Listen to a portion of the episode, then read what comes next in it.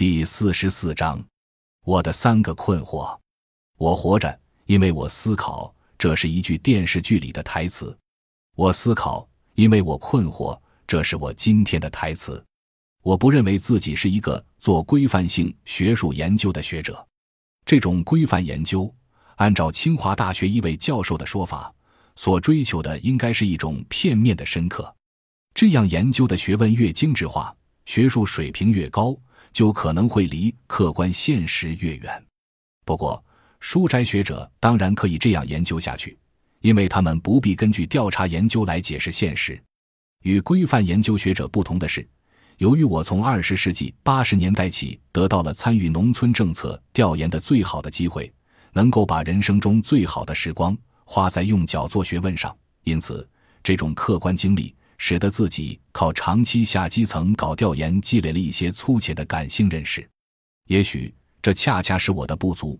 因为不懂多少理论，所以十多年调研到现在，也不过只是收获了一堆困惑。因此，回到学校面对老师和同学们的时候，只能向大家汇报一下我的困惑。一一个困惑：怎么理解中国的农业现代化？一对中国农业现代化的困惑。记得在一九九八年。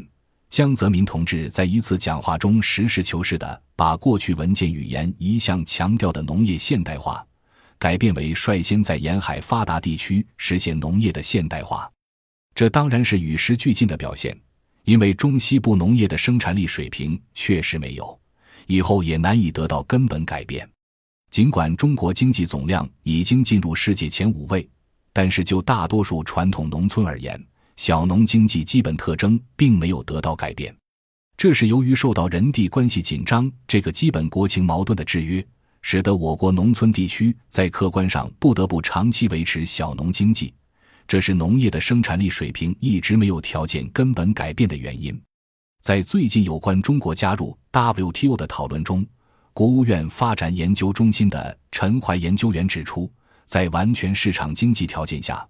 如果按照中国实际已经达到的中等发达国家的水平，当前全国的十九点五亿亩土地应该只需要四千万到五千万劳动力。其他讨论虽然没有那么极端，但大多数接触实际的学者也比较一致的承认，我国农业在生产组织形式上基本上仍然属于传统农户的兼业化经营。因此，如果加上农户的养殖和其他经营，实际上只需要一个亿的劳动力。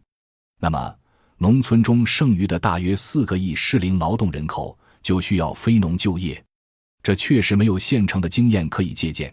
世界上没有哪个国家有这么巨大的剩余劳动力要安排，客观上也没有安排到哪儿去的可能。因此，农民的非农就业问题越来越突出。在一九九五年有关实行紧缩方针的讨论中，我曾经提出应该把促进就业作为基本国策。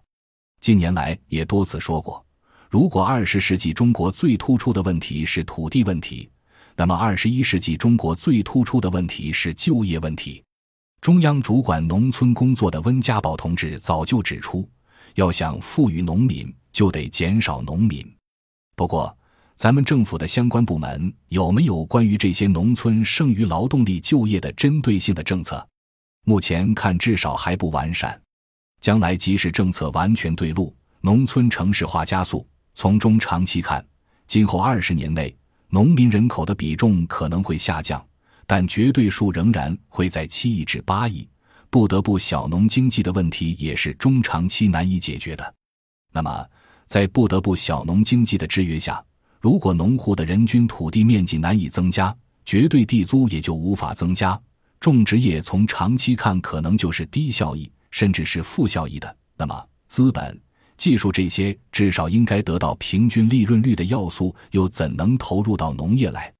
如果劳动力难以转移出去，小农经济条件下劳动力的边际效益现在下降到哪怕零以下，仍然不可能被其他要素替代。那么市场经济所依靠的看不见的手又怎样发挥作用？如果上述问题确实无法解决，人们可能会比较容易达成共识。西方那种农业现代化的思路不能用来解读中国农村的现实。感谢您的收听，本集已经播讲完毕。喜欢请订阅专辑，关注主播主页，更多精彩内容等着你。